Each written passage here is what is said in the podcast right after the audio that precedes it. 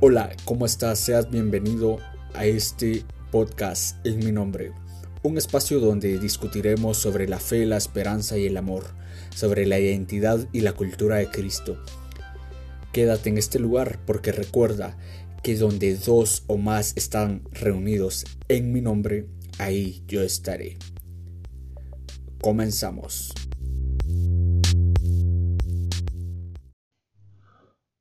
Hola, hola, es un placer saludarte en este nuevo episodio de podcast en mi nombre. Un episodio más, un episodio menos, mi nombre es Jefferson y estoy aquí más que contento, entusiasmado y bendecido de estar dirigiendo nuevamente después de tanto tiempo un episodio de podcast. Así que empecemos con un temazo que te traigo el día de hoy que es rompe expectativas diciendo en el nombre del Padre, el Hijo y del Espíritu Santo. Amén.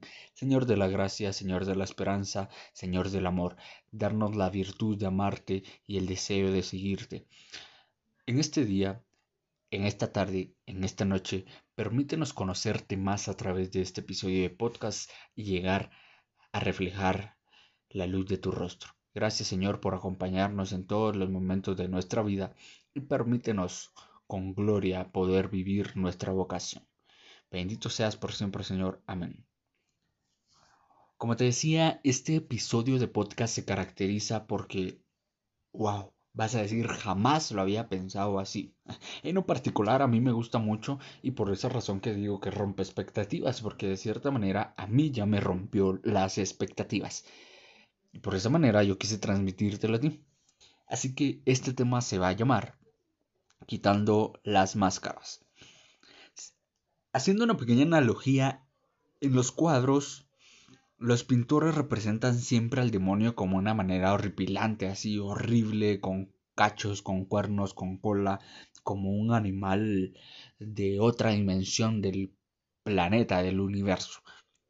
Pero en realidad el demonio no se presenta así. Su apariencia es llamativa, tentadora, siempre es como a veces nos plantean visualmente, gráficamente el Génesis, ¿no? Una manzana fresca. Algo así se presenta en la realidad.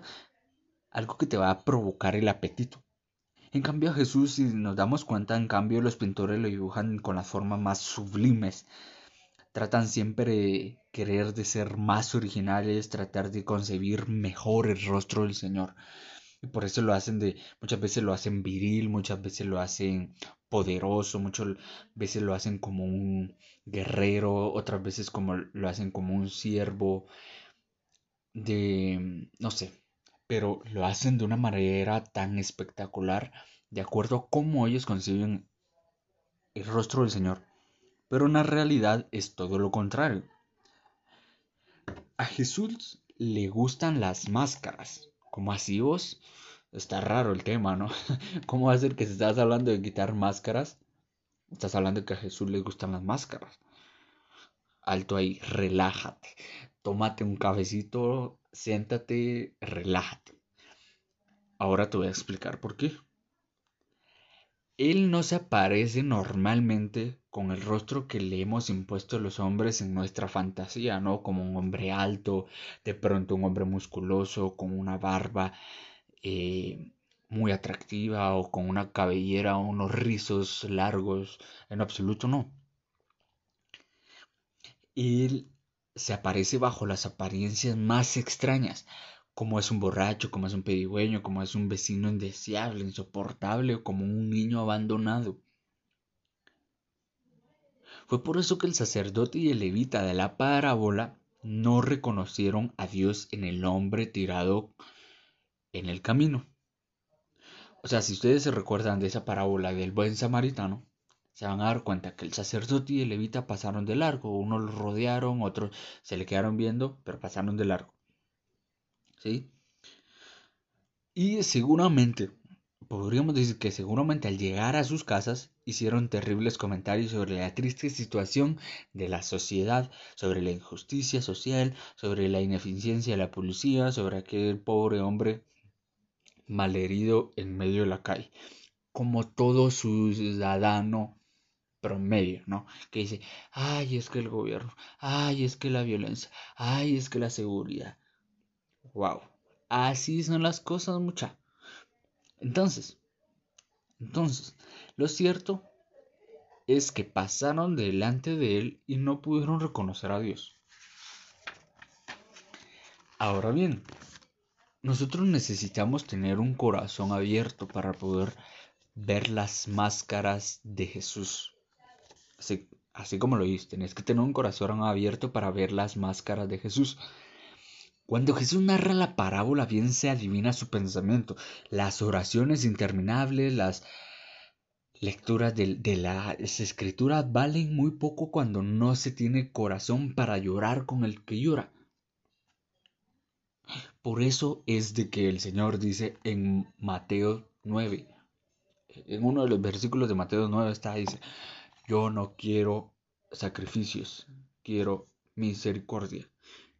Así es, exactamente así es, saber llorar con el que llora, saber sentirte con el que siente. Y, te lo digo yo personalmente que a veces mm, yo que vivo en a la par, llamémoslo así, de la generación de cristal, como lo hemos titulado, muchas veces me cuesta ser empático con mi propia generación, con mis propios hermanos, con mis prójimos. ¿Sí? Entonces, a veces es difícil ponerte en, los zapatos del otro, llorar con el que llora. Entonces, para saber tender la mano en el momento de tripulación ajena, es que tenés que tener ese corazón abierto. Y como es de cierto que la religión hasta puede usarse como un, un vocablo para justificar nuestro egoísmo, pues rezar puede ser una bonita manera de pensar en nosotros mismos. Vos rezás para agradecer tu vida, vos agradeces para pedir tus favores, vos agradeces para pedir tu perdón. O sea, todo va a girar en en torno al yo. Y por eso es de que muchas veces a nosotros nos reprimen la religión. Por ese egoísmo que muchas veces lo justificamos con religión. A veces usamos como que la religión para entretenernos, para que para ir creyéndonos que nosotros somos los buenos, porque vamos puntual a misa los domingos, porque somos buenos lectores de la Biblia. Pero para Jesús solo son buenos aquellos que al salir de la iglesia saben ir con el corazón abierto y con los oídos atentos a atender al más necesitado que es la verdadera imagen de Dios en la tierra. Qué diferente manera de actuar del samaritano. Poner bien atención a esto. En la parábola del samaritano,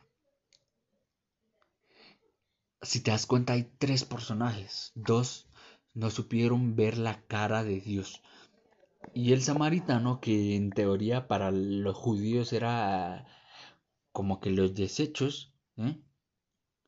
O sea, qué diferente manera de actuar del samaritano. Ante todo, no hay que pensar por lo alto que los judíos consideraban al samaritano como un desecho de la sociedad, justamente lo que te decía.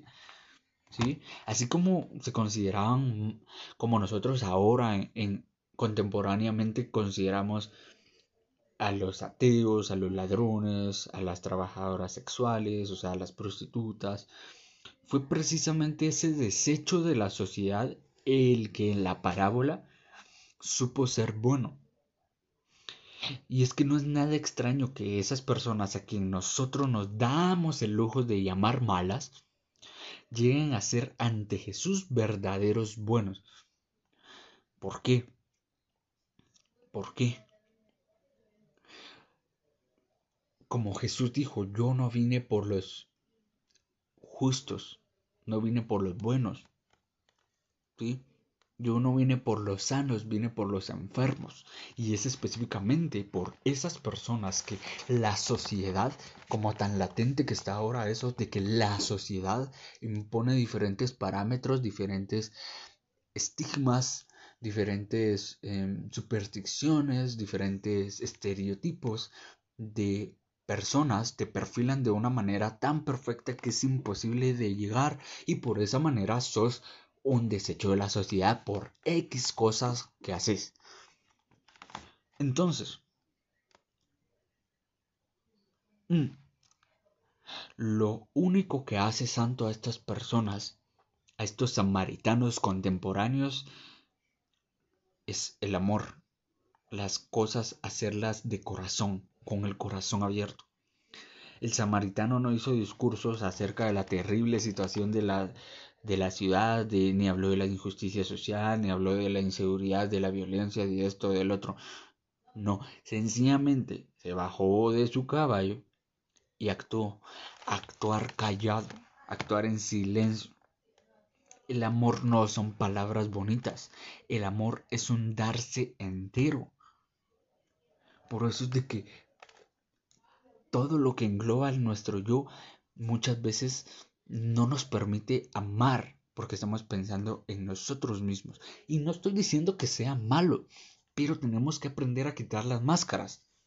Las máscaras nuestras que nosotros cargamos, como es la hipocresía, como también las máscaras del prójimo, para poder ver quién está detrás de esa máscara y poder ver que es Jesús. ¿Ok? Entonces,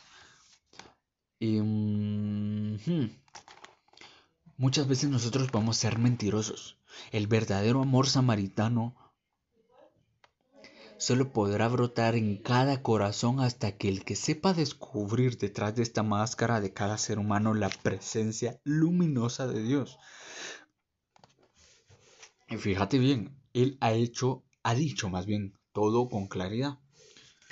Pon atención a esta frase. Todo lo que ustedes hagan a estos mis hermanos, a mí me lo hacen. Mateo 25, 40.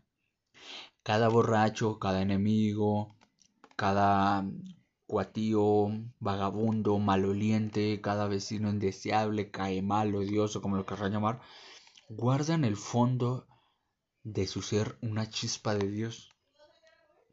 Siempre, como dijo San Pablo, en la debilidad se muestra la fortaleza de Dios. ¿Sí? Entonces, amar a Dios en abstracto no nos salva.